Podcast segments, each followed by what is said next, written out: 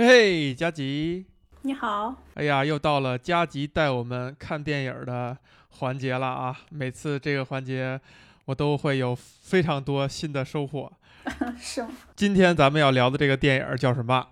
星火。这电影啊，我年轻的时候还真是看过的。啊！但是呢，在我脑海当中留下的印象呢，我觉得我那时候看就是为了看苏菲玛索去了，是吧？嗯嗯。而且这个电影里边确实，哎呀，人家也是奉献了非常好的、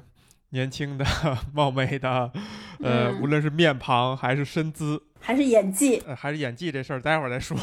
主要对于我们当初当年那些就是毛头小伙子、年轻的躁动的年代哈，可能。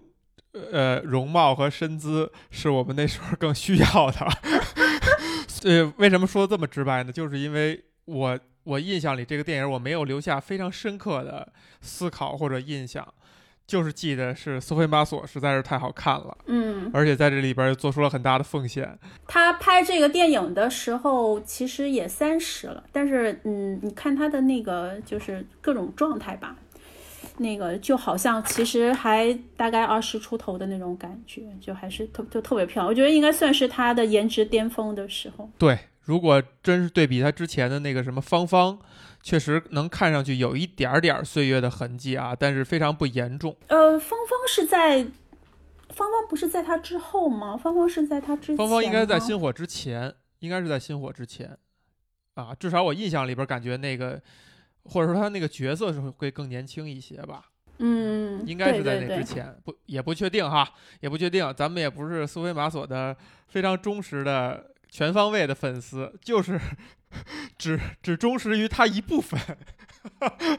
感觉我们看的可能以商业片居多吧，像《勇敢的心》这种的，但是它应该它还有一些。其实这个《心火》这部电影也是这样，就是我没有留下很深刻的印象。但是这次呢，因为佳琪说要聊这个电影，本来我呢刚开始兴致还不是很高，但是在责任心的驱使下啊，重看的时候真的是对自己，哎呀，让我感觉非常惭愧。这个电影真的是非常好的一部电影，嗯啊，尤其是在剧作层面上，其实非常的丰富，跟之前给我留下的印象，包括这种比较童话式的、比较刻意的设置的这种情节点，其实不完全符合。它在里边包罗了很多很细微的东西，然后也探讨了很多东西。呃，我我我我我可以说，这是一部非常难得的佳作。呃，尤其是剧作层面，其实从成片、从导演层面呢，我觉得有点见仁见智。因为我我我估计我们第一次看可能差不多一个时候，我我我看了一下我的豆瓣，因为正好我看完那个嗯标记了，那个时候可能也是我刚刚开始玩豆瓣的时候，所以我基本上每个电影都标记了。这个电影是我在零七年左右的时候，嗯。对，所以我看的时候感觉也也很不一样。我觉得这个电这个电影我为什么就是印象特别深？嗯，这个应该是我我我那个年纪我我特别喜欢的一个电影。但是这次看的话，我觉得它在故事上确实是偏弱了一些，它的那个嗯剧本剧本偏弱了一些，它的各种情节设置，嗯说的不好听一点，它它有点像一个比较俗套的一个言情的 言情很多桥段刻意的地方。对对对，而且结局又过于的完美了，这这一点就其实就削弱了很多东西。但呃，你刚才说的剧作，比如说它的音乐，然后它的画面，嗯，它的里头的种种意象，然后它的拍摄以及就是演员本身的表演，我觉得确实是其实是还是不错的。豆瓣的评分在八分。对，这个有意思是说，它其实，在比如西方的。这种电影评分机构的评价下，其实没有那么高啊，反而在咱们中国的这个观众心目中是一个具有很高的一个位置啊啊！你那边有的声音是是什么声音啊？猫，稍等啊，我们这种养猫家庭就是会有各种各样的问题。他刚才先是把我的书弄在了地上，然后现在又在拨拉我地上的书。因为我我主要是怕我把他赶到房间外面去，他待会儿又在挠门，也是还会有声音。刚才咱们俩措辞其实是对上的，但是我们表达的意思其实是一样的。我觉得所谓的剧本儿，其实它应该是非常棒、非常丰富的，只是说导演选择呈现的东西，可能呃突出的东西会让人觉得有一些刻意，有一嗯呃甚至在情节点上有一些呃廉价，甚至有一些童话感。但其实我觉得在剧本层面上，他想探讨的东西，它的细节的程度，包括它融入的意象，它融入的一些符号，还有冰与火的对比等等，它都是下了很大的功夫的，有很多的思考在里边儿。呃，这个我觉得咱们今天就慢慢的去聊它。我今天会说的特别简短，我我我吸取了上一次的教训，我我深深反省了我在革命之路上的那个，就是我当时觉得，哎呀，也还可以，也还可以。如果能凑出两期来的话，那过节我不就是相相对轻松一点嘛，对吧？今天估计我们不行。今天录音就是在录这周的，这周要放出的，已经没有存货了。好，呃，这个这故事其实也挺简单的，就是嗯，英国，呃，这个故事的背景发生在大概在十九世纪三十年代、四十年代这样，嗯，一八三几年，然后有一个英国的贵族。呃，年轻的男性，他的的妻子在一次意外当中，就是变成了植物人，然后导致他年纪轻轻，但是没有办法有自己的合法的继承人。呃，呃，他自己有一大片的庄园吧，所以其实还是，呃，在身份上也是一个贵族，所以没有继承人呢，他就想了一个办法，就是呃，我们最近这也是我们最近的一个一个新闻热点啊，就是采用这个借腹生子的 方法，然后诞诞下自己的法定继承人，没想到佳吉在选题的时候蹭一蹭，热点。但我觉得这个蹭热点我们要澄清一下，因为你看咱们平常从来不蹭热点，所谓的咱们的蹭热点就是正好社会上有一些事件，哎，把这个东西带入我们思考的范畴之内了，我们想借机呢思考一下这件事儿，对不对？不用解释，越解释越抹越黑 的。好，因为这个东西不是什么新鲜的东西，这个东西是自古自古就有的，嗯，所以嗯，就是一一一直以来就是没有办法有自己的合法的呃这个，稍等一下啊，这个猫实在是讨厌，就是没有办法有自己的继承人，嗯嗯呃，他们就会想各种各样的方法来那个，像这部电影中的主人公，他就是。呃，选择了来找一个其他的女性，不是他妻子的女性，然后跟他发生关系，然后生下是属于他的孩子这样的一种做法，然后让他的财产有人继承，然后可能就是在各种层面吧，他也有交代。呃，所以这个电影的一开始就是在面试，在面试这个可以叫孕母吧。呃，面试这样一个女性，就是苏菲玛索的这个角色，然后问了各种各样的问题，然后最终双方达成了意向，然后这个女性表示愿意。那她的这个目的，呃，她这这个中间肯定是有这个一个金钱的交换的，她她为此，她是为了就是呃拿到一大笔钱，目的是为了替她父亲还债。哦，总之两个人就呃签了合同，达成了意向，然后他们双方在一起共度三个晚上。呃，就在这三个晚上，嗯，呃，对，就是，然后就成功的怀上了孩子，怀上了孩子，然后他就他就生下了一个女儿，然后按照合约呢，他是要，不准备详细描述一下这三个晚上吗？呃，那就回头吧，回头再描述吧，呃，这个不重要，我现在这个我我零七年看的时候觉得特别重要！现在觉得不重要了，嗯。对，他就他就生下了一个女儿，但是按照合约的话，他们是他是首先他连这个男的身份都不知道，名字、身份所有的东西都不知道，然后他就呃生下孩子他就必须离开，而且就终身都不能再跟他们有联系，但是呃因为这是自己的孩子嘛，他十月怀胎生下来，他在这离开的这几年当中，他对他的这个孩子非常的想念。然后应该也是想尽各种办法去寻找他们的下落，然后嗯，就呃终于被他找到了，然后他就进入这个家庭，成为这个他的亲生女儿，实际上是亲生女儿的一个家庭教师，然后开始在这个家庭生活。嗯，然后就是呃，他跟他的这个就这个男主就跟他之前发生关系的这个年轻的贵族以及他的女儿之间发生的一些事情，嗯，大体的整个故事就是这个样子。最终的结局是一个比较比较好的结局，几乎每个人都嗯得偿所愿吧。可以讲说，你就这么讲完了？你这差距反差有点太大了，是不是？嗯，那我们可以回头，我们可以回头来看一些细节，比如说，我们可以从几个人的关系当中去讲哈。嗯，就讲到那个那三个晚上，那三个晚上，呃，对他们除了除了就是发生了肉体上的关系以外，他们也产生了一些感情上的连结。那那三个晚上，那三个晚上其实。很刻意的去去渲染了一下哈，就比如说第一个晚上，两个人是非常机械的，然后那个镜头拍的也是很很就是看上去很怪异的、很诡异的一种方式去呈现。然后到第二个晚上呢，你就发现这个女，第一是女方呃表现出有一些动情啊，甚至在这个事情完结以后呢，这个女方还呃落泪了。然后还表达了意思，就是说我这我就不想知道你是是跟跟你相关的任何信息。那个意思就是，呃，他其实已经产生内心产生了一些波澜，但是，呃，他又刻意的用这些手段去拒绝这些波澜。然后到第三个晚上呢，那可能就是一个两个人进行了一次非常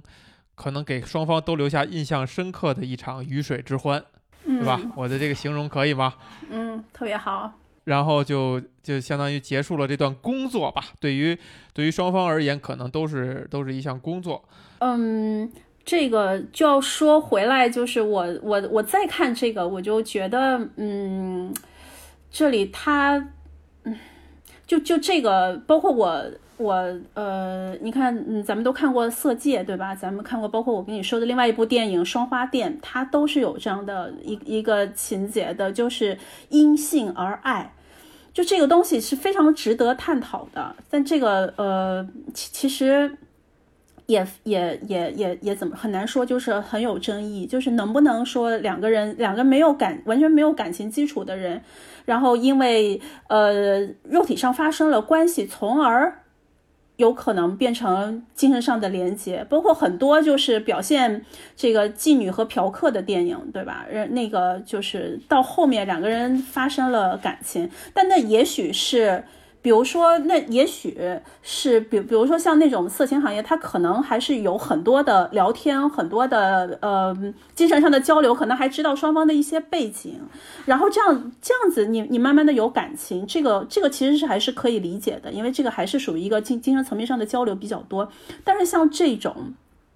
呃，这种双花店的，还有色戒那种，那个那个完全还是仇人，对吧？那个一方对另外一方，那个那个那个完全是一个。敌对的这样的角色，但是，呃，但是这样你能够产生感情，所以我就我这次在看，我一开始我就跟你说，这个电影让我感觉有一点玛丽苏，呃，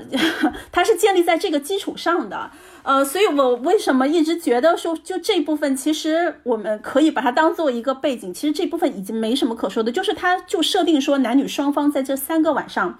产生了一些感情。哎，你看看，你看我的想法还真有点不一样哈。我甚至觉得这个东西这个点是可以展开谈的，而且我们可能还真能探索出来一些新意。但你其实刚才举的例子很有意思，就是无论是你因为咱们要聊要聊这个新火给我推荐的双花店。我确实是这个以快进的方式看了一下啊，是快进吗？不是拉进度条吗？差不多吧，反正用用高科技手段，这个以短短时间内看了一下啊。然后包括呃，确实以前看的这个《色戒》，你看它都是用同样的方式，甚至比如说呃，他用这几次呃这个渐进的方式，可能都跟《心火》是几乎是同样的步调。嗯啊，也可能这就是他们处理这种方式、处理这种表达的一个标准方式了。你你说谁借鉴的谁，我觉得都不不好办，不都不好说，对吧？就所谓的三番四斗嘛。你这个三三场戏总还是就是是一个标配了。呃，大家都会通过这样的方式去表达这个。对，而且呃，基本上我觉得都是三这个数字，就这个还是挺有代表性的。就包括双花店，你看他们都是。就是第一次是非常尴尬，然后双方的那个那个心理的斗争是非常激烈的。然后第二次开始慢慢的有一些感觉，然后到第三次的时候，这个就是非常交融的雨水就之欢，放放飞自我，对？对对，基本上都是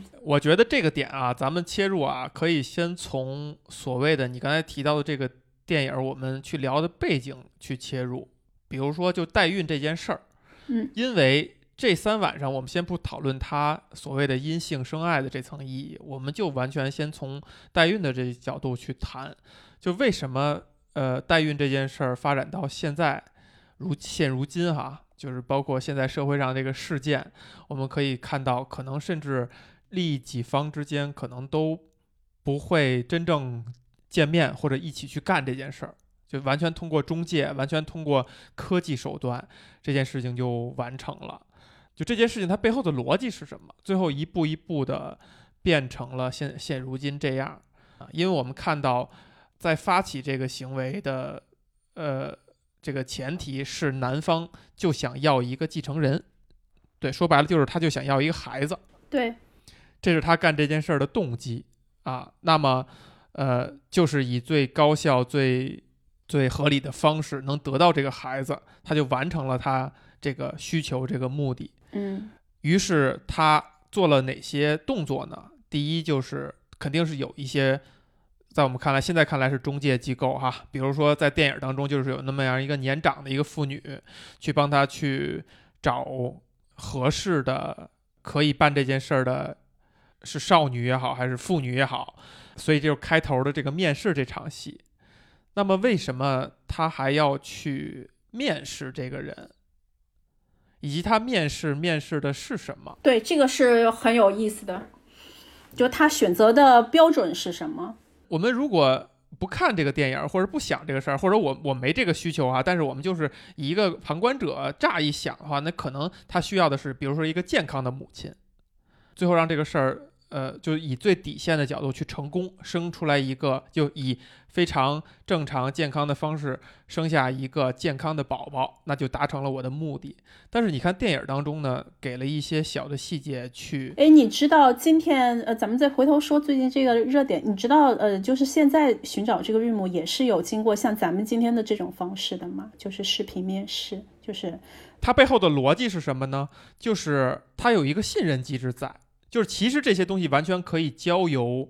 呃中介机构去完成。呃，你看，就像那个呃，你记得在这个里头，其那个男的最早是不入面的嘛，对不对？然后那个呃，因为他要隐藏自己的身份，他毕竟是一个这个有头有脸的贵族。但是这个女的，她一开始是通过这个年长的妇女来下指令的，但这个女的最最后就是苏菲玛索，她就要求说，你不能让那位先生自己来讲吗？我想听一下他的声音。呃，就本来说他是被选择的那一方，他其实没有什么，嗯他他没有什么权利的，他。对，他是受钱的那一方，但是他呃，所以那个男的问他说：“难道你能从声音听出点什么吗？”然后这个女的说：“一点点。”那嗯，就这个层面上，其实他们也是有一种双方在在互相的对，互相的这个这个看和挑选，但可能对这个女的来说，她没有什么挑选，但是她嗯，确实能够听，就是通过声音听出一些什么。这个男的是通过呃他的举止、长相、他的回答，嗯呃来来做出一些判断。没错，你说的这个恰恰就是，其实就是我想说的，他在前边这个选择代孕对象的时候的一些细节，我们能从这些细节来看到很多，就是我们没有这样的需求，所以我们不知道应该考虑哪些的事儿。比如说，男方会问女方，他为什么要干这件事儿？嗯就按理说，他其实只需要一个健康的人，生下一个健康的宝宝，帮我完成就完了。他按理说他是不应该关心，就是你要这个钱是干嘛？啊，你有什么其他的营生嗯啊？你你可能读出来的一些浅层的意思就是，是不是他是一个，比如说妓女或者性工作者？那么这个会影响这个孩子的健康。嗯那可能还有其他的，就是他也关注一下这个人他的所谓的道德层面上是否有缺陷。嗯，就如果他用钱只是为了自己享乐啊，比如说咱们现在这个时代哈，我们听到的那些新闻，有些少女因为想买个包、买个 iPhone，她就可能会用裸贷啊什么这样的行为，甚至真正有真正的性的交易，其实就是为了买个手机，买个什么，他不是以此为职业，他就是临时想想这样的需要。其实你看电影中描述的那个那个那个时代，跟现在这个时代真的就没有任何的区别，就是这些问题都可能是成为对，今天也依然在问。雇主对这件事情的一些看法，就他可能希望干这个事儿的人也是在道德上没有任何瑕疵的。那你说在道德上有没有问题？对这个孩子的健康会不会有影响呢？那可能就是一种心理上觉得嗯还是希望孩子的母亲是一个怎么说呢？受过教育也好啊，还是怎么样也好，是一个对呃，相当于高尚一更打引号更高尚一些的人吧。嗯，他都有，他他问了好几个问题，但是这个问题中间，比如说让他站起来转一个圈，这个我觉得就是看他，嗯，呃他这个身材是不是好生养啊？这个，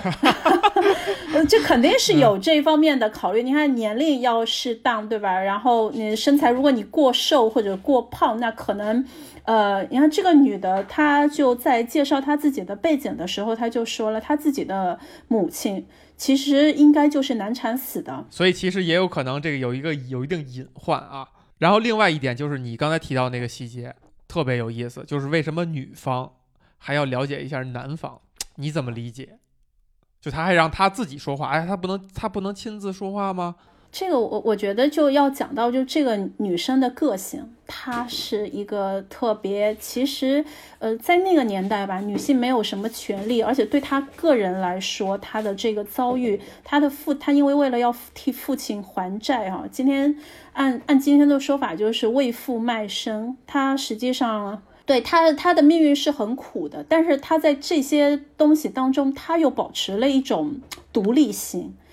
呃，他好像就是我，我哪怕做这样的事情，我也要知道清楚你对方是什么人。呃，他应该也是有一定的原则和底线的。哎，嗯，所以这是他表现出来的一种好奇心，他想听一下，一他一他肯定是没办法知道他们的这个身份名字，但是他可能能从声音里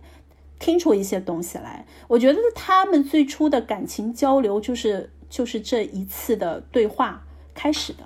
就是双方在这个时候其实对对方都已经有了一定的好的印象。我非常同意哈。其实就是这个，我们看这个电影，看这个故事，能够知道这个女主角其实是应该是受过良好的教育的。这这就是为什么她之后可以去从事儿童教育工作。儿童教育工作 是很难的一件事儿。尤其面对她这个女儿这样的问题儿童，被溺爱长大的一个小姑娘哈，呃，电影至少电影当中文本表达的是她还是有法可依，然后并且效果还收效甚佳，所以应该是这个他想表达的是女主角是一个受过良好教育，然后素质比较高的一个人，所以就其实在我看来，她在去呃在完成这项工作之前，她的那些下意识的产生的。他希望听这个人的自己的声音，就像你刚才说的，你甚至可以把它理解为是他保留的最后一丝尊严。就是这件事儿，我真的不是沦为一个，呃，我们站在外人角度看一个生育的工具，甚至在在那个年代，你的代孕还是要主顾双方要真正进行这个这项活动，才有可能生育的时候，它背后透着就是那种身份的所谓的低贱，或者说这个呃这个事情它带有的我们打引号的肮脏的成分，因为电影当中也对比了，就是在同样在那个在那个宾馆里边儿，就有一个看上去人五人六的一个老绅士，嗯，呃，在跟另外一个女性，可能就是完成的是这种，其实就是一个性交易，可能可能不一定真的是像他们俩一样是有代孕的这层意义的。那其实他对比的就是，呃，女主角当然也知道这个这个行为，呃，是藏着很多不堪的。那他通过问这个问题，通过这种有一点小脾气的这种，就包括他说你就不能让他自己说话吗？其实带有一点小脾气的这种反应，他有可能错过一单让他帮他父亲还债的机会，但是他还要保留了最后一点点尊严，就是我们这件事儿是一件有别于那些事情的对，并没有那么肮脏的对事情。对对对对对，就在他们这一系列来回的问答当中，还有一个问题，我记得就是这个男的问这个女的说：“呃，难道你没有其他方式来赚钱了吗？你一定要通过这样的方式吗？”然后这个女的回答说：“难道我我要为了这个，嗯，为了这些钱，嫁给一个那个对，就是就是牺牲我的，我牺牲我这一辈子吗？我要用终身去去去去换取这些东西吗？”他说：“就是您的您的这个交易，就是只是是有一定的时间窗口的，我只需要在一定时间内做出牺牲就可以。”呃，所以就他他对这个事情，嗯，就是他在确实是呃非常无奈，然后很就被迫要做这个事情的情况下，他没有选择。你看，其实嫁人是一个，呃。也许在对有一些女性来说，可能是一个更好的选择。那毕竟是一个这个长期的饭票，对吧？除了把他父亲的债务解决以外，他也许他他终身都不用再为自这个钱发愁了，都有可能是吧？他可以过非常安逸的生活，可能成为就凭他的受的这种教育的程度，他应该不难找一个还可以的，甚至比如说他不一定是贵族吧，但也许是律师、医生，就可能是还是有一定的身份和地位的这样甚至就是电影当。中讲的那个呃男主角的那个生意伙伴，对对对，是的，是的，就是，但是他没有，他没有这样做，他觉得他他不能卖了他一辈子，我不能卖我自己卖一辈子，我卖我一次，那我没有办法，我为了我父亲，我我卖一次，但是我不卖一辈子。我们为了表现这个女女生，她是她的确有她自己的个性。我们讨论的非常好，所以现在我们面临了一个岔路口，我们接下去呢是。先花时间把代孕这个问题多聊一聊，还是我们谈刚才涉及到另外一层面，就是所谓的情这个层面的事情，都可以啊，你就看看你自己啊，你你要你要想想想继续聊代孕。如果先聊代孕的话，我觉得就是半个多小时左右能把代孕聊完，然后我们真的只能再开一期聊感情的问题了。我还想今天一定一个小时之内可以聊完呢，哎呀，没戏没戏，应该没戏，因为代孕这个事儿还是挺有意思的。那行，那咱们就继续这个这个代孕的这个话题吧，我觉得也还挺有意思的。这个是这电影，我觉得如果如果我们把它当做代孕这件事儿的一个一个初代的一个一个文本参考的话，它不满足的地方，就是因为它描述了一个很理想化的、很童话式的一种对方式，对吧？就最后他让这个双方双首先双方都是很。相对很高雅的，没有什么不正当的理由，或者都都把他们的行为进行了合理化。呃，或者说他们都是为了别人来做这件事情的，并不是为了自己的这个，嗯，这个这个这个 own pressure。他是两害相权取其轻去干的这件事儿，而不是说两利相权取其重去干的这件事儿。那么可能他的所谓的出发点就会比更高尚一些，更显得更那么。就是相当于被逼无奈的那个感觉哈，因为男主角其实是因为他有一个长期瘫痪在床的妻子，就是基本上已经成为植物人了，而他又所谓的非常爱他的妻子啊。至于他们俩之间的感情，我们可以之后再谈。我们先先姑且相信他很爱他的这个呃植物人的妻子，他但是呢，他因为受这个呃贵族的这些礼数的约束，他必须要有。记得《唐顿庄园》里讲得很清楚哈，这个贵族的继承权他是不能分散的，他只能给他的这个相当于嫡长子，然后如果继承不了的话，将要从他的这个血脉的当中找离他最近的亲亲戚，而且把这个所有的东西都只给这一个人，甚至如果你比如你生下的是限定继承权，哎，对对，等等等等，这个这个权利，它其实是很残酷的，而且是很一刀切的，在那可能在那个年代，所以这件事儿是一个完全是一个外力，让他必须要有。有这个孩子，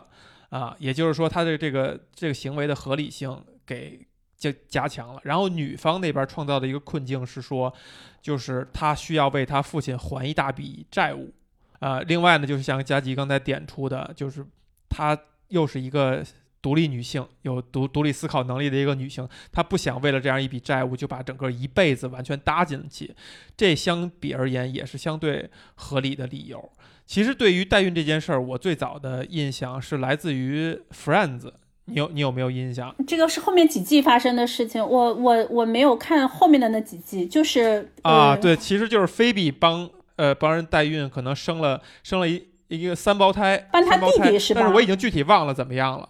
好像是，好像是，就是我已经忘了具体的情节是怎么样，但是你感觉，呃，我印印象里边也是菲比其实是为了帮助他的家人或者朋友也好，他不，他完全不是出于，呃，他有什么需求或者他有什么一己私私利的这个角度，甚至在代孕以后呢，他对这三个孩子也产生了非常深的感情，很割舍不下。但是，但是这个事情也是完成了。就是我们我在之前看到的所有的文本哈，其实都是很善意的，很没有把这件事情的呃复杂性进行非常严肃的探讨，进行非常深刻的去去剖析。呃，但慢慢的，当这个文本的东西越多，以及现实越多，就比如说最近发生的这个明星，对吧？年轻的明星，弃养的事件，我觉得还不先先不谈弃养那部分，其实他们选择代孕。我我没有我没有很详细的了解啊，但是我感觉是说，就是女明星觉得自己，比如说正在事业正在风口上，对对对对？吧？不想花费就是大量的时间我，觉得就是一种快乐和利益的最大化吧，就是他，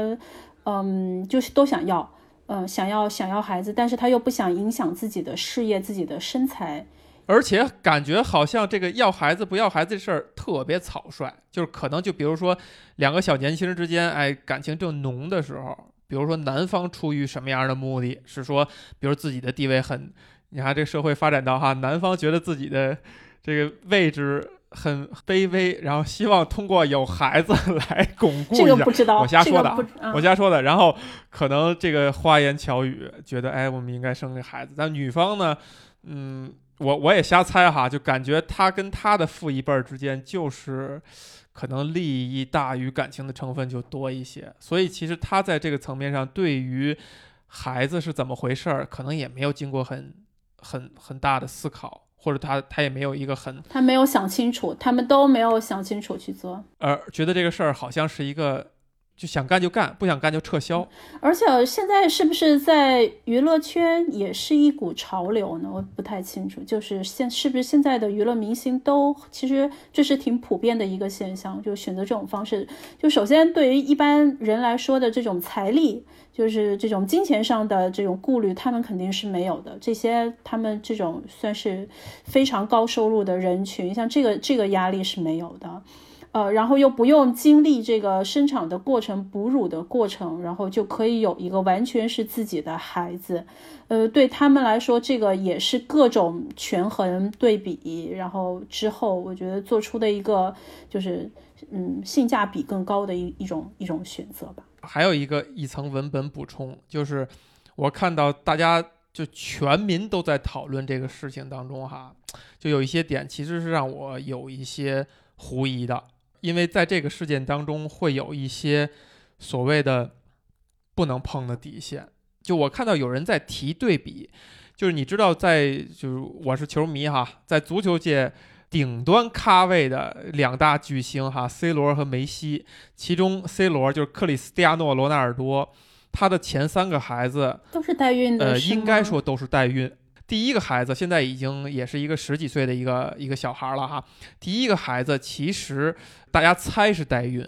，C 罗也没有公布这个事情的真相。他说我不欠世界上所有人解释，就在这件事情上，只是说将来等我这个孩子他长到他有思考能力的时候，我会把真相告诉他，然后他让他自己来理解这件事情。就是大家猜可能是代孕所生，但至少底线就是这个孩子产生跟他是否跟一个他喜欢的姑娘，或者说有有稳定关系的姑娘所生，应该不是的啊。至于他是以以自然的方式找了一个合适的对象生产下来，还是真正走代孕这套流程生产下来，这个还没有最终的定论。但是之后他的两个孩子是，呃，他其实公布的是代孕所生。嗯啊，也就是说，可能是以最最最最，呃，现在的科学的方式，比如说他只要提供他的种子，对吧？给到对方那个机构里，然后怎么样就就生产下来了。然后呃，之后的事情就或者要补充的信息呢是说，他之后就有了女友，嗯然后跟这任女友呢也是又生了孩子。然后还有一些信息，或者说一些嗯，那他就不止三个孩子了，是吗？不止三个孩子，他之后又生了孩子，又生了孩子是跟他现在的女友，这个女友也是挺多年的了，呃，也不是体育圈内的人，也不是一个知名的名人。C 罗在这几个孩子之前有一个非常知名的女友，是一个俄罗斯的一个大名模，国际一流大名模，甚至在俄罗斯参加奥运会的时候是负责，好像是负责举举牌子的吧。就是类似于就就是全国知名的一个名人啊，那据传言就是 C 罗对这个这个女生是仍然是念念不忘，但是他们俩没能走到一起，有一个很大的原因是说 C 罗很早的时候就很想要孩子，但是这个这个女模特她其实是不想要的。可能会也也有其他的原因导致他们俩没有在一起，而 C 罗其实是其实对这个女友是念念不忘的，呃，你你无论说是深爱与否还是怎么样与否哈，你们这些球迷怎么知道是念念不忘呢？有信息，这是不是你们一厢情愿的？当然新闻也有真也有假，对吧？我们这些球迷看的也是有大大报小报的新闻，就是说 C 罗会跟身边的人坦诚，就比如说当他看到。伊莲娜的新闻，她有新男友的时候，C 罗会表现很愤怒，就他会很嫉妒，等等等等，会袒露这些。你知道，在巨星身边，总有一些人是靠出卖这些，呃，一手信息来去谋生的寄生虫啊。所以这些信息呢？有真有假，但是我觉得不完全是捕风捉影。我我觉得你们跟饭圈其实其实也是呃也一种 一种性质的是吧？嗯，对我不是我不是 C 罗的球迷哈，但是我是人类观察家是吧？人类观察爱好者。呃，我觉得这些文本信息捕捕捉在一起啊，会让代孕这个事儿显得更立体、更丰富啊。就是大家再去。对比我们目前发生的这个国内的这两个这个明星的事件，大家就会用它跟这个甚至国际巨星 C 罗去做对比，然后 C 罗的球迷或者说足球界的人会指出来这两件事情当中的不同，会这个去搜寻这些信息，提供这些信息用来佐证自己的观点。也就是说，C 罗的代孕跟我们国内这个小明星他的这个代孕。是不一样的，嗯，有意思，什么地方不一样呢？举出来不一样点是说，C 罗他是非常非常想要孩子，而他之前的女友不同意。那你说，如果面对这样的情况之下，就当然你你也可以去联想，比如 C 罗的身世，比如说他家里是来自于一个他哥哥姐姐很多的一个家庭，他妈妈在怀上他以后，甚至一度因为贫穷想要打掉这个孩子。而就是因为一念之差，觉得我不想让这个孩子，就是剥夺这个孩子的生命，才把 C 罗生下来，导致生下来就是这样一个在足球界一个怎么说呢？一个现象级的一个不世出的一个一个人物，甚至汇集到整个这个家庭。也就是说，C 罗所有的家庭可能现在都是说不好听，就是依附于他而去生活。那这个人他从小受到的这些，呃。就他所亲身经历这些事儿，比如说他为什么在足坛是一个从年少成名，然后一个常青树，他的都说他的天资是不如梅西的，为什么他这么的自律，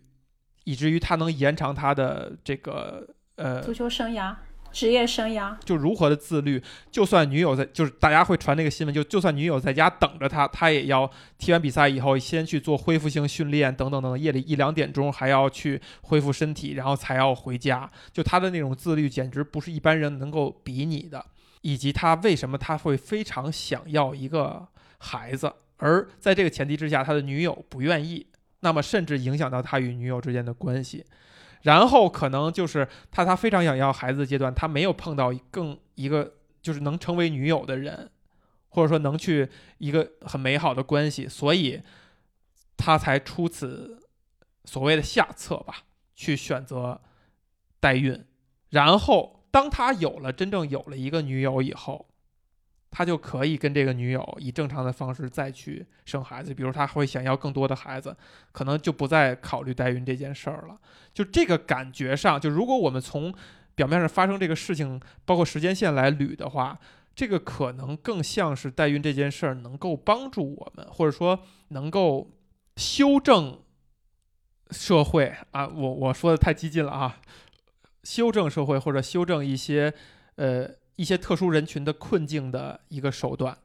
可能很自然的理解，比如有一些人不能生育，或者说因为种种原因，包括片中提到的老婆已经变植物人了，他可能更是一个手段。但是可能随着社会时代的发展，那一个巨星他所身上面临的问题，不是他一个人他一个家庭吃饭的问题了，他可能身上承载着非常多人的职业生涯。嗯。很多人寄生在他附近的，他有的时候可能真的就是身不由己。如果真的他面临他自己有一些需要的时候，是不是真的有一些手段可以帮助他完成？啊，这个是一个有意思的点。那么对比回去，就是我们国内那个那个明星，他是真的面临这样的问题吗？对对对，因为同样是代孕，那其实那个嗯嗯，选择这个就是各各家的情况是非常不一样的。有一些是嗯正规的夫妻嘛，但是呃由于呃超过一定的年龄或者是身体上有一些问题，他们实在没有办法有孩子，但是又非常想要孩子，所以这个东西的争议点就在于这个确实是因为现在已经有了这种技术手段了，然后人们又有这种需要，嗯，这个确实是可以给人带来呃。家庭幸福的一种一种一种途径和方式，对，还有一些那就更不用说到，比如说有一些同性家庭，对吧？有一些这种这种同性人群，那他们也有这个繁衍的这需要。那嗯，对，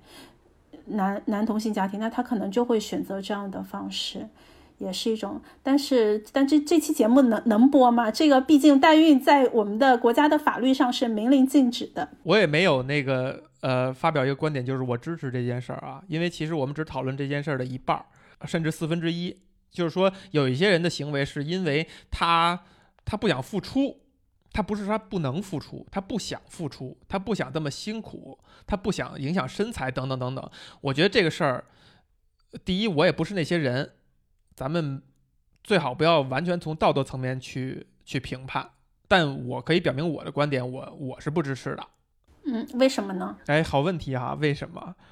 嗯，就这个可能就是牵扯到，可能会牵扯到我们聊这个电影当中情的那部分，就是有一些东西，有一些东西是必须你亲自参与和付出以后，你才能够得到完整的东西。就是你以为你通过了替代手段去干了这样一件事儿，其实你只干了一半儿。因为有很多东西是你当你在参与的过程当中才能够，呃，产生作用的，可能甚至它会影响到生产的这个小宝宝的身心健康等等等等。就这个东西是我们是是一个更大的话题。呃，说到这里，就是前不久听了一个，就国内也是一个呃那个故事类的一个播客节目，他就采访了一个，你听了那期吗？就是采访了一个在美国做这个代孕的中介。呃，就是把中国的夫妻，还有或者是有需要的一些人群，然后他的那个孕母主要是基本上都是在美国，他做这个事情已经已经很多年了，啊，然后他就就讲述了一个现象吧，就是他据他的观察，就是国内的这个父母。在外面生产，就是他他观察到的一个现象，就是很多人会觉得我这么辛苦要小孩而不得，然后终于找到一个人，而且付出了极大的精金钱，然后肯定还有很多的你的心力上的这种。付出吧，最终这个孩子出生了。那照理来说，你的心情应该是非常的期待、雀跃，对这个孩子也应该是，比如说是，呃，哪怕可能没有在他的厂房门口吧，你的心情也是很激动的。但你要迎接这个孩子的时候，但是他说呢，就是他呃观察到很多的家庭，就是他对这个孩子的情愫是很。是很难去形容的，就是有一种超越了我们正常所理解到的那种，呃呃，因为可能就是这，他确实是借别人的肚子生出来的，但他的的确确是你的卵子和你先生的精子，是你的亲生的孩子。但是他说他观察到，就是很多他并没有，因为他没有十月怀胎等待，然后这种经历这样一个过程，所以他的那个感情。就比这自己生的那个孩子就感觉淡漠了很多，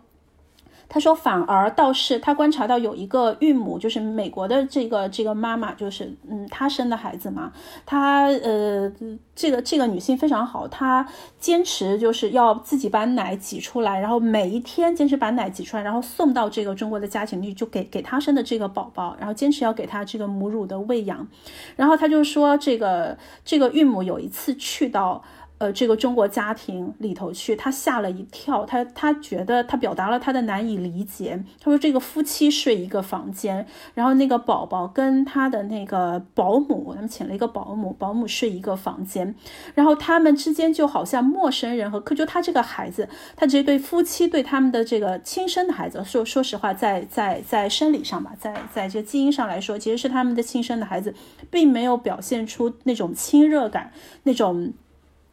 那种那种依恋的感觉哈，反而倒是觉得那个是客房里的一个客人，呃，然后呢，而且对他相当之警惕，呃，就好像觉得就是好像那个这个孩子其实跟你是没有什么关系的，我们之间是金钱资本的这个交易的关系，那个其实也并不赞赏他这种呃现在依然要接触孩子的这个举动，这个东西可能我觉得因为现在也很其实是一个对中国。的的那个很多家庭来说，其实是一个新的东西，他们也不知道怎么面对这样的一个孩子和这种很复杂之的这种关系。我觉得这个这个也确实是一个很有意思的事情，就是你没有经历这个生产的过程，就像你刚才说的，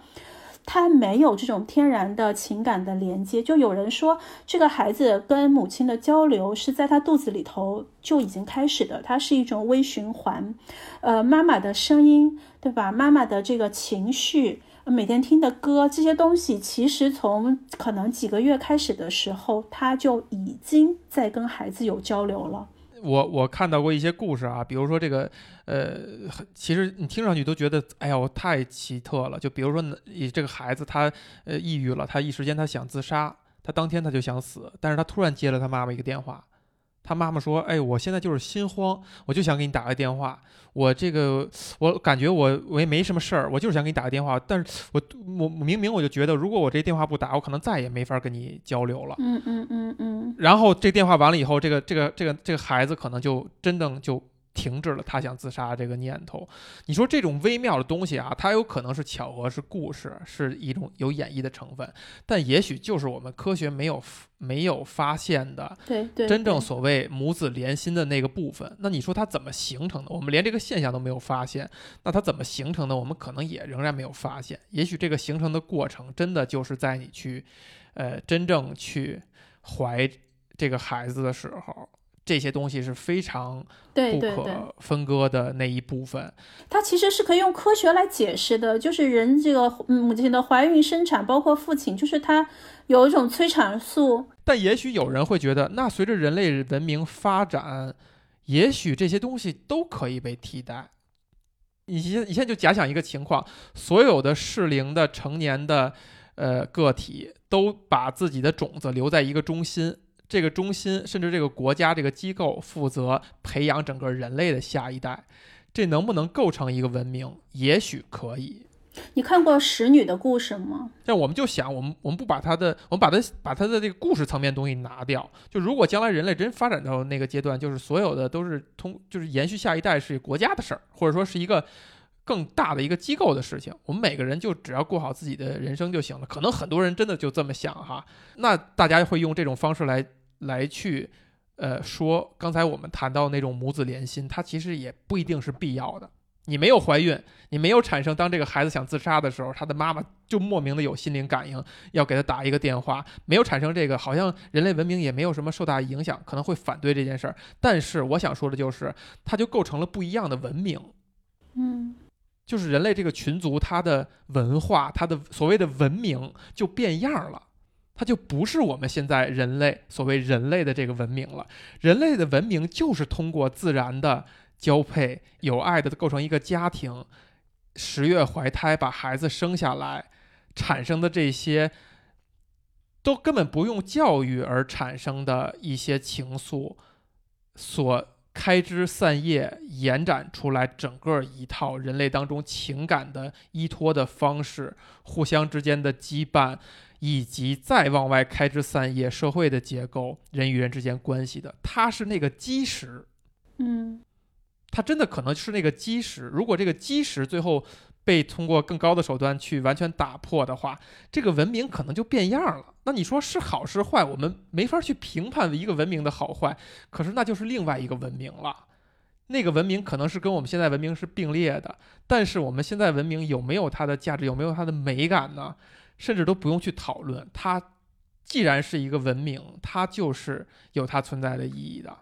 就这个东西是我觉得抵制代孕这件事儿的一个一个点啊。当然，前提是说真正是那些特别想要孩子，但是无法靠自己的力量去完成这件事儿的人。我认为是可以理解的。那如果平行世界有另外一种文明，那也我觉得那些人可能也会觉得我们的文明也很好。我们这样靠自然的方，就靠非自然的方式去延续，可能也很好。那就恭喜他们。那我觉得我们应该为我们自己而觉得这个文明也也会觉得很骄傲，也会觉得很自豪。因为其实你看，你如果真的完全回归到动物界，那有违人理。纲常的伦理纲常的事儿很多很多，比如说两代之间也还存在着再往下繁衍，甚至比如说这个呃父一代把子一代吃掉等等等等这些这些事情，那它都是一个自然构成的过程。那既然我们已经发展成现在，它必然内在已经形成了一个挺牢固的、挺自洽的一个一个系统。说到这这一点哈，我觉得也是只把代孕的这件事儿的，就是可能从我的角度看一半儿说完，还有另外一半儿就是为什么代孕这件事儿在很多的国家是不被允许的。嗯，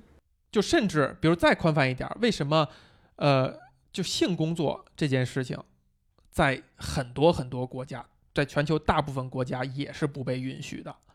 就性交易这件事情。这个是这个事件的另一半，其实也是非常值得去思考和探讨的。嗯，而这部电影就是《心火》这部电影，其实是完全放掉了这一部分，它反而是一种美好的景象，去童话般的去讲了一件事儿。甚至我们刚才谈的，无论 C 罗也好，还是那个明星也好，也没有触及到另外一半儿。呃，有其他的作品，其实在探讨另外一半儿的。我记得很早以前，好像是，其实其实印象都不是很深了。有一个纪录片是讲的是印度的代孕的一个，其实能亏到一二。就是如果这件事情变成是合，因为这个事情好像在印度是不被呃是是不被禁止的，但你不能说它是它是那个呃允许的哈。它只不过可能印度那个国家还没有禁止这件事儿，而印度你想想又是一个女性的社会地位极低的一个一个社会，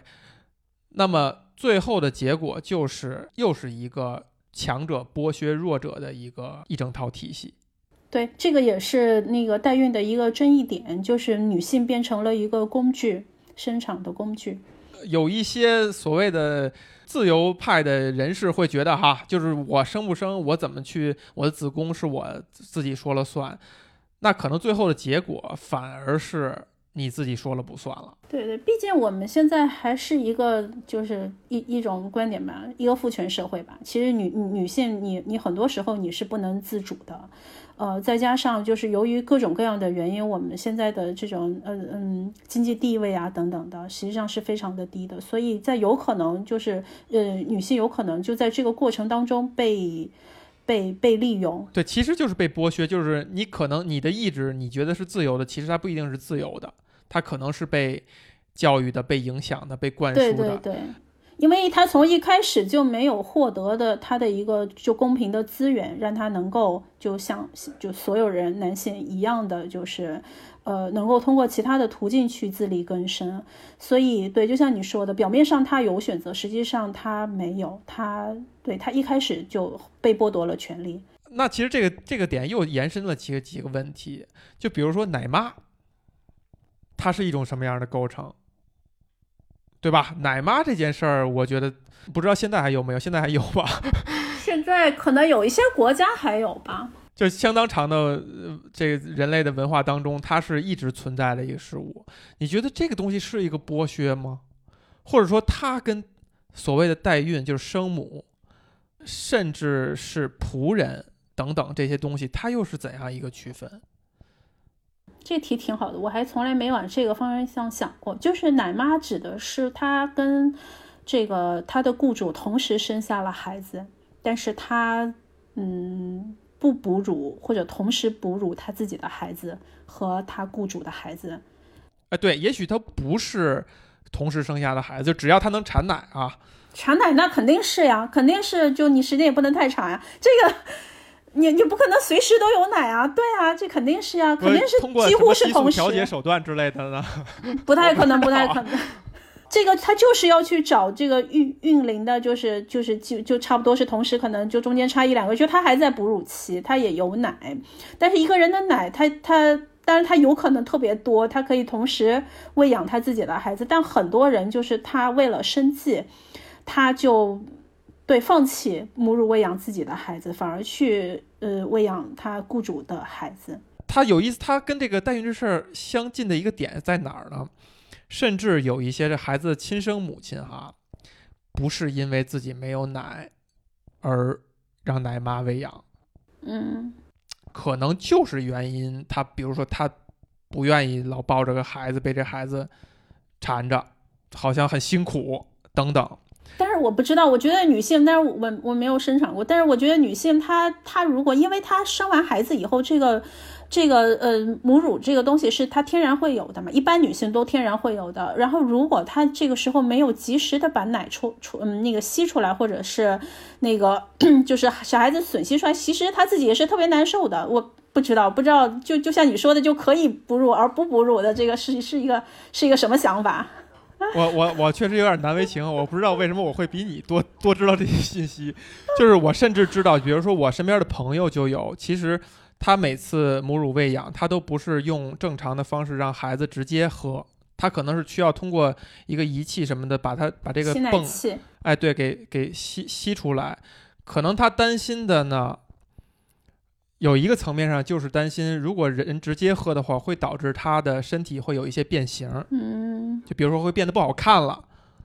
那你说这个界限又在哪儿？它特别像那个女女明星代孕的这个问题，就是我不生孩子，我不让自己身上产生妊娠纹，或者很辛苦，或者中断工作等等的。那我不想让我自己的身体变得不好看了，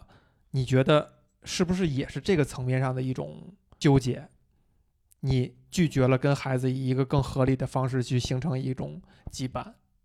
就他这个线画的特别的模糊。原谅我哈，说说词汇啊，就你就是怕乳头变形，而不去真正的自然的喂养，选择用一个泵去把它泵出来，然后拿奶瓶去喂这个孩子。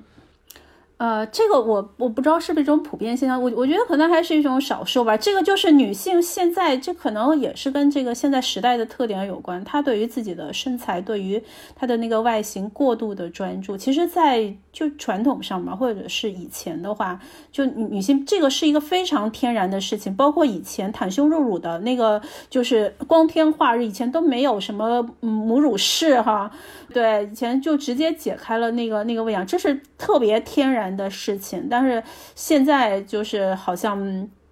呃，各种各样的女明星为了身材，然后呃，女性为了事业等等的哈，就就就就就不去生孩子或者不去不去亲自喂养，这个都是随着时代的这个发展吧，光怪陆离，出现了各种各样的东西。但现在就是关键是我们的技术还允许。这样，我们的资本就中间其实资本，我觉得就是起了一个非常大的作用。就为什么现在这个现象会这么普遍？这个东西就是好像以前说有一些东有些钱买不来所有的东西，现在好像似乎钱几乎可以买到所有的东西，感情对吧？孩子你都能有，都是你自己的。对此，你持有一个什么样的观点呢？因为你看刚才咱们说的那些点，就是说这条线越来越模糊了。那你说代孕，我是为了因为自己不想生、不想辛苦，这事儿合理不合理，就已经各执一词了。那么，对对对，那么再弱化一点，比如喂奶，我就是为了就是一点点，就是不希望自己呃变形，那我就选择不喂。好像大家觉得啊，那无所谓。这点就有点感觉就是。人的那个自然的属性，慢慢慢慢的从人身上就是剥离出去了，或者说就是这种我们天然的这个动物的东西。你会觉得它可能是真的就是一个文明进步的一个体现呢，还是说它有可能真的是让一个文明倒塌的一根稻草？因为其实你看，我我看这个电影的时候，或者说包包括听到，就最近吧，就因为家里有要有老人在生病，就是状态在不太好，所以会让人产生很多的思考。就比如说，如果你也呃大概了解我哈，我可能是一个不太想生孩子的人，但是你真的当你面对是吗？不知道，第一次听你说。当你面对一个衰老的人，当你意识到如果你没有后人。你老成那个样子的时候，整个社会就可以想怎么欺负你怎么欺负你了。它可能意味着没有一个真正关心你的人帮你潜在的去维权或者去监督社会是否运行的是不欺辱老人的话，你可能就是会被社会排异出去。嗯，你是这么觉得是吗？你再有钱，你社会地位再高，你可能都会面对这样的问题。你有后人跟没后人，还是会被整个社会区别对待的，会被你身边的各种各样的人，无论是护工也好，等等也好，会区别对待的。它就是那么潜移默化、微妙的影响。这还没有说，当你已经比较糊涂的时候，可能会有一堆人像秃鹫一样的。钉在这个将腐烂的这块肉左右，期待你早日断气的那一天，他们好叼走肉。也许因为这些，一个不想要孩子、不想当母亲、当父亲的人，就会产生我为了拒绝这一天而选择生一个孩子。那么他就有可能会选择非自然的手段，更高效的、更快速的，直接完成你的需求的方式。去进行这一步。如果仅仅是你要有一个孩子的话，当然有一种方法就是领养，就是你不纠结于这个孩子是不是你的生生生物的孩子，对吧？他他名义上是你的孩子，你也可以把他从从小。他没有意识的时候就养大，你把他当做自己的亲生的孩子，呃，也有很多的例子证明他的这种父爱母爱是没有什么差别的。虽然我们刚才探讨了很多什么微循环呀，你的那个从从从从在肚子里开始就有了连接啊等等的，但是也有很多就是其实并没有生理上的联系，但是他依然可以像那孩子，这个就可以解决你刚才说的，就是嗯。会有人你不在身边，会有孩子那个欺负你，呃，这个其实很多，我我觉得就是一个人想要自己的这个孩子，他，呃，你你看过前两年的那个动画片吧，那个。墨西哥的那个电影，就是说，你如这当这个世界上没有人记得你的时候，你的灵，你才真正的是从这个世界上消失了。所以很多人的恐惧在这里。如果我我我我的孩子，我的孙子，只要记得我，有有一天我不在世界上，我我的东西，实际上我我我还是在他们心里的，我我还是继续活着的。其实我是想把你刚才说那一点再往前推一步，就是你刚才说了啊，你不想生，自己领养一个。这个点恰恰就是说，很多人不想生，不是因为不能生，是因为他可能就不想当一个父亲，不想当一个母亲。嗯，那么这个大前提就是说，他可能完全无法行使作为一个父亲、一个母亲的必要的这种情感投入也好，还是真正的精力、真正的这个投入。那么，也许他真的只是为了防老而领养一个孩子的话，他跟这个孩子也可能。很难形成那么紧密的一个关系，你明白这个意思吗？就是说，他不想要孩子，就是因为他不想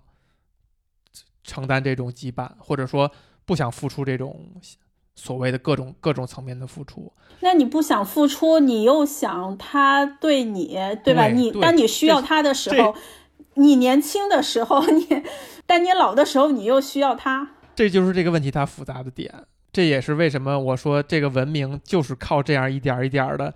也许很多人没有想那么明白，就这么一点点的跟着文化、跟着文明的脚步，以自然的方式跟上队伍的时候，他就过了一个正常的、没有那么危险的一生。嗯，所以，当我们可能会打破一些你无法论证的点的时候，也许就意味着，没准这些点就是这个文明的那个基石，那个那个垫脚石。因为只是一两个人破是破不，是破坏不了这种基石的。但是当当最后大家论证以所谓的代孕或者说集中生产，国家来调配的方式变成是一个百利而无一害，被各种层面上论证的一个好方式的时候，嗯，也许就像你说的，那是另外一种文明了。那个，嗯，既然这种文明可以。可以发展，那对对，可能我们不知道我们放出来一个什么样的洪水猛兽，就这个东西，它知它对你现在的一切的一切的影响有多大，可能我们自己都都不知道。你可能就是放出来一个，就打开了潘多拉的魔盒，对很多事情产生了毁天灭地似的。对对对对。相比相比而言，像。像我这种，就比如说，就是又不想又不想辛苦生孩子，又想将来老了以后不被欺负的人，那就应该被社会淘汰。其实我觉得你有点过滤，就是其实随着呃，像等咱们这一代老的时候，其实我觉得没有生这个这个我也在跟我这这就是我用来安抚我父母。他们的担心的方法，对吧？这套说辞我会的，就是这咱们这一辈儿有相当一部分人是不结婚生子的。那社会将来发展到那程度，必然有配套的整个一套体制、设施、呃规则等等商业运作，对吧？有需求就有就有人满足需求，因为他在商业上都是可以论证的，对。但是我仍然怀疑，就是还是那一点，人内心当中微妙的差别。你没有孩子。我潜意识里就觉得你是可以被欺负的。我喂饭的时候，这一勺就可以使劲戳在你嘴里，因为没有任何一个人监督我。但你如果有孩子，我就会轻轻地塞在你嘴里，很微妙，很微妙。是吗？这点我怀疑，真的，我怀疑。我觉得这这个是这个就职业道德问题，这不是吗？很微妙哦，人不是那么理性的，他不是说傻哦，他没孩子我就使劲，他可能就真的就是大脑在他大脑。难道我没孩子不应该更值得就是同情吗？就是我我一个亲人都没有了，我在这个世界上，当你给我喂饭的时候，可能他认为你也不知道了，你也感受不到啊，我轻轻的，你可能也感受不到。我们不要过度赞美人性，我们也不要这个过度的对人性失望，但它就是很微妙。